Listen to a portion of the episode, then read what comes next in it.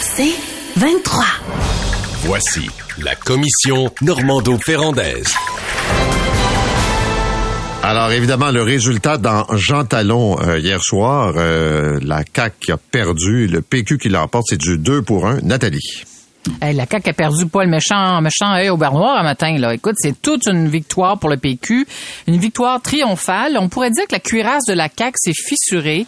J'ai beaucoup aimé l'expression de Paul Saint-Pierre Plamondon de ce qu'il a affirmé, euh, que la CAQ n'est plus invincible. Les électeurs de Jean Talon ont de toute évidence freiné l'élan de la CAQ. faut dire que le taux d'insatisfaction à l'endroit du gouvernement dans le comté est élevé, 55% Les électeurs, eux aussi, se sont beaucoup, beaucoup mobilisés. Euh, taux de participation de 55 Et ça, c'est assez exceptionnel pour une élection partielle. Et généralement, à 55 là, euh, tu t'attends à ce qu'il y ait des changements. Euh, et là, il y a eu un très, très, très gros changement. Plusieurs commentateurs ont souligné le fait que c'est la première fois que le Parti québécois ravit la circonscription de Jean Talon, qui depuis toujours appartenait au Parti libéral du Québec. Alors, c'est une volée de bois vert pour la CAQ. Le premier ministre a accueilli la victoire euh, avec beaucoup d'humilité, c'est le moins qu'on puisse dire. Il l'a pris sur ses épaules, de même que sur les épaules de la CAQ. Et il a affirmé que, bien sûr qu'il est triste, mais il dit on va tenter, on va rebâtir le lien de confiance avec les gens de Québec. Moi, je vous dis, Monsieur Legault, bonne chance, parce que ce lien de confiance, selon moi, il est, euh, il est, il est abîmé. Euh, il n'y a plus personne à Québec qui croit que le troisième lien, là, peu importe la mouture avec laquelle tu vas le présenter, euh, que ça sera possible. c'est comme si les électeurs avaient déjà fait une croix là-dessus. Pour ce qui est du tramway, je remarque Éric Duhem qui a fait campagne sur l'insatisfaction des, des, gens de Québec à l'endroit du tramway. Il y a 60% des gens de Québec qui ne veulent pas de tramway, n'a pas réussi à mobiliser les électeurs en faveur de sa circonscription. Alors, une mauvaise nouvelle pour la CAQ, euh, mais, mais, une, mais une mauvaise nouvelle aussi pour Québec solidaire. Euh, qui, euh, qui arrive vraiment, qui a récolté seulement 17 alors qu'ils étaient en, trois, en deuxième position dans la dernière élection générale. pour le Parti libéral du Québec, écoutez, leurs dépenses électorales ne seront même pas remboursées par le, DG, DGEQ. Alors ça, c'est aussi une mauvaise nouvelle. Et je reviens sur Éric Duhem parce que pour moi, Éric Duhem, sa, sa, carrière, là, sa carrière, pour moi, est terminée. Euh, jamais Éric Duhem ne va faire élire un, député dans la région de Québec. Je pense qu'il peut oublier ça. Je suis pas du tout pessimiste à son endroit, je suis réaliste. Alors, euh, c'est toute une soirée électorale. Je peux vous dire une chose que ça n'a pas été long que le popcorn, le, le, popcorn était fini parce que les résultats sont sortis quand même assez rapidement. Il y avait une, il y a une tendance dès le début, euh, dès le dévoilement des premiers résultats, qui ne s'est pas démenti tout au cours de la soirée. Alors, c'est vraiment, c'est quelque chose. Une victoire, les amis, qui va passer à l'histoire. Moi, je dirais là chez moi avec le troisième lien. Premièrement, le PQ. le PQ Ton troisième lien à bambou. Ben là, il y avait, c'est ça, oui. Non, mais il y avait le, PQ, troisième... le PQ était contre. Ben ouais, c'est ça. Ça n'a pas été ça l'enjeu, là. Puis le, le, le, parti. Mais tout le monde parle de ça, matin, mais aussi, euh, le parti qui en avait fait son cheval de bataille, il a obtenu 6% du vote. Voyons donc, toi, le troisième lien. Il y avait un troisième lien de prévu entre Sillery et Centreville? Non, mais c'était pas ça l'enjeu, les amis. Mais quand le premier ministre dit qu'il veut rebâtir le lien de confiance avec les gens de Québec et de la grande région de Québec, là, on pense à ça. Bien oui, oui, je suis d'accord parce que il y a pas, tu sais, dans les dans les euh, les déclarations de Legault qui ne se sont pas avérées, il y a pas juste le troisième lien. Là, on s'entend. Bon, premièrement, les CPE, une place de CPE, ils n'ont pas été livrés à ce jour. Tu sais, ah, ça s'en vient, ça s'en vient, ça s'en vient tout le temps. Euh, les listes s'allongent en CHSLD, les écoles ne sont pas capables d'offrir les services, la liste d'attente pour les opérations n'arrête pas d'augmenter. T'as la crise du logement. Puis t'as toutes les autres petites crises. Là. La justice, c'est une grosse crise. Mais c'est pas qu'une crise qui touche tout le monde, mais elle est énorme. Il n'y a pas de résolution là-dedans. Euh, la DPJ, l'itinérance, la francisation, l'immigration. Il y a des dossiers dans lesquels c'est exactement le contraire de ce qu'avait dit M. Legault. L'immigration, il se passe exactement le contraire. Donc, une habitude de M. Legault de faire avec la vérité il, s'arrange avec la vérité. Là. C'est, quand tu dis que tu vas prendre 40 000 immigrants, on est rendu à 200 000 immigrants temporaires, plus 60 000 immigrants permanents, c'est, comme cinq fois plus que ce que tu avais dit. L'honnêteté du premier ministre est remise en cause. D'ailleurs, c'est ce que Pascal Paradis a dit. Il a dit, moi, je pense que c'est la manière de faire de la CAQ. Et c'est pour ça que je suis d'accord avec toi, Nathalie, quand tu dis, ben là, il y, a, une, il y a une craque dans la cuirasse dans la mesure où la manière le go est peut-être remise en cause. Oui, j'aime bien. J'aime bien de la façon dont tu le dis. En fait, le, le gouvernement fait ce qu'il veut sans se soucier, sans écouter personne, ou à peu près. Là. Et là, ça me faisait sourire. J'entendais Jonathan Julien dire euh, on a fait du porte-à-porte, même chose pour Geneviève Guilbeault, on était bien accueillis. Ben ouais, les amis, c'est sûr, tout le monde est bien poli avec les représentants du gouvernement, tu sais, mais dans les faits, c'est pas ce qui s'est passé. Euh, il il faut s'arrêter euh, à, à la victoire du Parti québécois, vraiment parce que la CAQ a débarqué avec ses limousines, son personnel politique, ses députés, et des limousines de bord en bord dans le comté, les amis, il y en a eu plus qu'une fois. Là. Jonathan Julien, je pense qu'il est allé faire du porte-à-porte sept fois dans le comté, sept fois, imaginez. Et la réplique du Parti québécois qui n'avait aucune machine dans le comté, on s'entend, hein, Jean Talon, c'est rouge, rouge, rouge, rouge, rouge, jusqu'à l'élection de Geneviève Guilbeault en partiel il y a quelques années, ben, ils ont réussi à mobiliser 700 bénévoles. Paul Saint-Pierre Plamondon, une façon de dire les choses qui semble plaire de plus en plus. Euh, il, il a- il a- en fait, il, euh, il dit, il accorde sa victoire au fait que ils ont fait de la politique par conviction, euh, on, par avec euh, intelligence, on élève le débat, on s'assume, on est authentique, et, et ça, euh, je, je pense que Paul Saint-Pierre Plamondon incarne d'une certaine façon euh, la nouvelle génération de politiciens. Moi, je suis d'accord avec ça ça. semble plaire. Oui, Ouais. oui, je suis d'accord avec ça. Puis il y avait contraste entre, entre ce que lui a dit, puis Pa- Paradis a dit, puis ce que les militants dans la salle, le- les militants dans la salle qui se mettent à scander le Québec, un pays, le Québec, un pays. Pas, pas sûr que c'est une élection référendaire. Non, mais écoute, je vais parler Ben, tantôt. Il, il Oui. avoue que dans le porte-à-porte, ça n'a pas été soulevé ben ben, Ben, le, ouais, le non, pays. Tu comprends? C'est sûr. Là. Mais ça, c'est une- ça amène une question.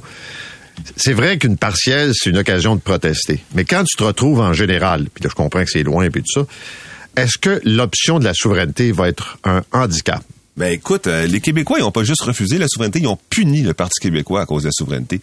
Depuis 2008 que le Parti québécois est en chute libre, il y a eu une petite remontée en 2012, jamais comme elle aurait dû être. Ils faisaient face à un gouvernement qui était là depuis toujours, le gouvernement Charest, puis ils ont réussi à avoir juste un gouvernement minoritaire. Et puis il a duré deux ans, puis après ils sont retombés en décembre. Les Québécois ont puni le Parti québécois pour la souveraineté.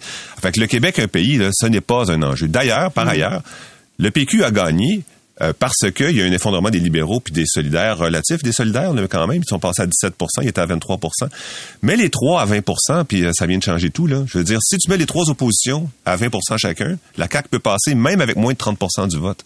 Donc, Ouais. c'est vraiment une mécanique électorale liée à une partielle. Oui, mais en même temps, Paul, quand tu dis euh, est-ce que l'idée d'indépendance du pays devient un handicap pour le PQ, la réponse c'est oui en lettres majuscules, caractère gros surligné. D'ailleurs, si PSPP décidait d'abandonner euh, cette, euh, cette cette, cette conviction qu'il a de faire du Québec un pays, il pourrait devenir une véritable alternative à la prochaine jamais ça. élection. Ben voilà. En fait, le PQ, depuis des années, se piège lui-même. Combien de, de slogans on a inventés pour mettre de côté l'idée de l'indépendance? Les conditions gagnantes. Je sais pas, ça finit plus, ça finissait plus de finir.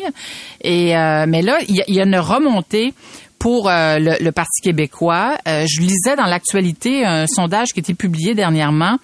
Euh, S'il y avait une élection provinciale aujourd'hui, là, on parle du PQ qui pourrait euh, qui pourrait monter à 9 sièges, le PLQ à 22 et la CAQ passerait de 90 à 78 sièges. Elle est passée à 89 aujourd'hui. Oui, oui. Fait que la, la CAQ, en fait, l'histoire d'amour entre les Québécois puis avec avoir un gouvernement caquiste si fortement majoritaire, pour moi, c'est terminé. C'est terminé. Oui, c'est terminé, mais en même temps, on voit pas un gouvernement minoritaire se poindre le nez. Moi, j'ai Non, pas encore. Mais par contre, j'ai pas aimé la réaction de Legault. Euh, Legault dit ah ben là il va falloir prendre soin des gens de Québec, du clientélisme. toi.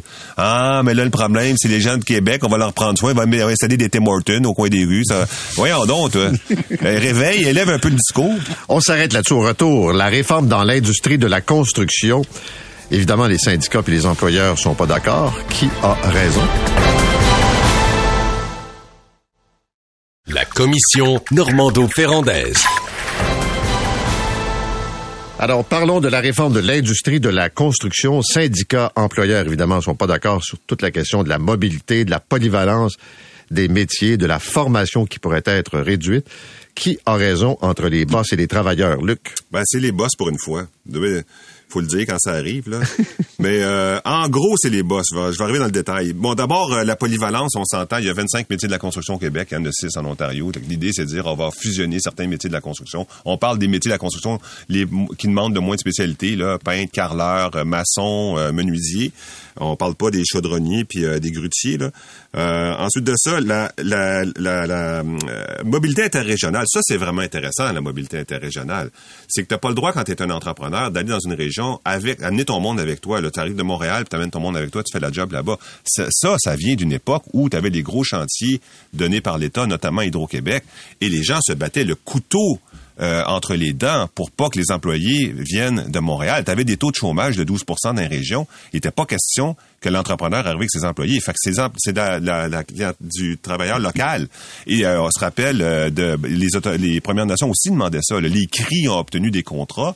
Euh, C'était des contrats qui leur étaient donnés en fonction de type de loi de ce type-là, de règlement de ce type-là, de dire tu viendras pas faire l'ouvrage chez nous. Nous autres, on va rester pris avec les lignes de haute tension puis les barrages. Puis toi, tu vas avoir les emplois. Il n'y en a pas question.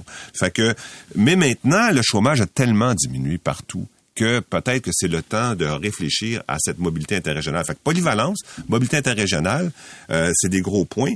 Puis euh, la productivité. La productivité, là, euh, on a 10% de moins de productivité que l'Ontario parce que eux ont plus de polyvalence. Puis moi, je l'ai vécu là tellement, tellement. Un contrat. Un contrat on, est dans un centre, un, un centre de loisirs, OK? T'as deux portes qui, qui accrochent, des fenêtres à réparer, une douche à réparer, de la peinture à faire, un mur qui a été défoncé par les jeunes dans le gymnase. Là, tu fais un appel d'offres. Personne ne veut répondre à cet appel d'offres-là. Personne. Parce qu'il faut qu'il fasse rentrer six corps de métiers différents, un peintre, un plombier, un électricien, etc. Un bon, un bon, un bon entrepreneur certifié qui a toutes ces compétences-là, avec quelques corps de métier, mettons deux, il serait capable de faire l'ouvrage. Puis ça, c'est un contrat, mettons, à 80 000 euh, Pendant des années de suite, pas capable d'obtenir d'entrepreneur. Des années, pas capable d'obtenir d'entrepreneur. Fait que euh, c'est c'est ça qu'il faut faire. Il faut, il faut, pour les petits contrats, il faut fusionner certains métiers. Nathalie. Ouais. Ben, le- ce que s'apprête à faire le ministre Jean Boulet, à la demande du premier ministre, il faut le dire, réformer, moderniser l'industrie de la construction, ça- le coefficient de difficulté qui, qui, qui est devant lui là, est très, très élevé. Je dirais 10 sur une échelle de 10, ma foi du bon Dieu.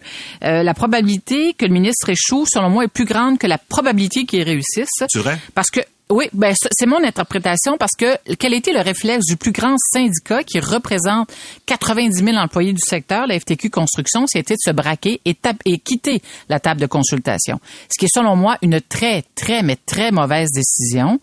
Euh, moi qui pensais que l'arrivée d'une femme à la tête de la FTQ Construction allait, allait faire les, allait permettre euh, d'aborder les choses différemment. Euh, Mais je pense à Magali Picard. Ce que je comprends, c'est qu'elle tend quand même l'oreille, mais la leur décision a été, a été prise euh, précipitamment là. Et tout de suite, se sont braqués en disant, pas question qu'on touche à la OR20, la OR20 qui, qui, euh, qui encadre le secteur. Là, il faut savoir, il faut ajouter, Luc, à tout ce que tu as donné comme exemple, que 60% de tout ce qu'on fait en construction au Québec est régi par, par cette loi euh, qui est chapeautée par la CCQ. Euh, moi, je, le ministre, en fait, il veut de la souplesse, la polyvalente, euh, il veut une industrie aussi plus inclusive, puis il veut aussi euh, plus d'innovation sur les chantiers de construction.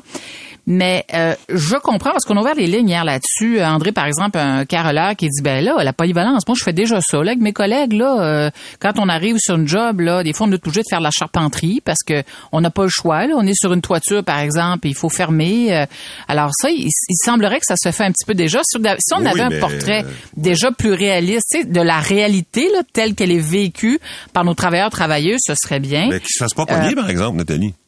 Oh, Ben oui, ben je sais, Luc, mais n'empêche que euh, puis tous les entrepreneurs qui ont écrit nous ont dit euh, deux choses. La première, c'est euh, euh, c'est bien plus facile d'aller travailler en Ontario, dans le secteur de la construction. Le Québec, c'est l'enfer. Puis ce qu'ils nous ont dit aussi, c'est préparez-vous, là, parce qu'il y a une grève qui s'en vient en 2025. Les, les syndicats veulent que leurs employés un salaire plus élevé pour faire face au coût de l'inflation. Il semblerait que depuis un an, les, les travailleurs, les syndicats sont mobilisés euh, pour une grève en 2025. Mais en attendant, le ministre doit passer cette, euh, ce, ce- ce passage obligé là, que lui a imposé le premier ministre. Il veut déposer un projet de loi euh, quelque part à la fin octobre. Bonne chance, Monsieur le ministre, parce qu'on est déjà début octobre, puis là, on, a- on est loin d'avoir des consensus autour de la table. Luc, quand tu parles de mobilité interrégionale, là, euh, je lève la main, je dis, euh, faisons attention. Je viens d'une région, la Gaspésie, et je peux vous Mhm. dire que ça a représenté d'énormes enjeux. Euh, ici, on veut assurer une meilleure mobilité entre les régions. Il faut toujours, toujours, toujours, faudra toujours s'assurer que les travailleurs de la région qui accueillent les entrepreneurs de l'extérieur de la région soient traités en priorité. Oui, mais tu te rappelles euh, l'épisode Rambo-Gauthier, là? oui, Ben, oui, ça. ben oui, c'est ça. il Non, mais Luc, c'est quand même un enjeu parce que tu sais, c'est- c'est pas rien. Là, un travailleur de la construction qui regarde les travailleurs de Montréal ou de Rimouski en Gaspésie qui se dit ben moi j'ai pas d'ouvrage là, ça fonctionne, ça ne fonctionne pas là. Ça, moi, mais, mais je comprends qu'il faut Mais- atteindre une plus grande polyvalence, mais il y a beaucoup de nuances dans ce dossier-là. Par exemple, les frigoristes, le ministre veut faire passer la formation de 1800 heures à 700 heures. Les frigoristes nous disent ben voyons donc, à 1800 heures, j'en avais encore beaucoup à apprendre. À 700 heures, est-ce qu'on va avoir des gens compétents? Parce que c'est ça l'enjeu. Si En on veut cas- réduire la formation, est-ce qu'on va avoir encore du monde compétent? En cas, Nathalie, en plomberie, ils peuvent la faire passer de 700 heures à 7 heures. Je sais pas si tu as déjà posé du PEC, là, mais c'est des tuyaux de plastique Non. connectés avec euh, avec des clips. là. Le bricolage en, en, en maternelle, c'est plus compliqué que ça. Là. Ben non, mais Luc, c'est plus compliqué que ça, la Tu train de me plomberie, dire qu'un plombier, euh, c'est pas dur à faire?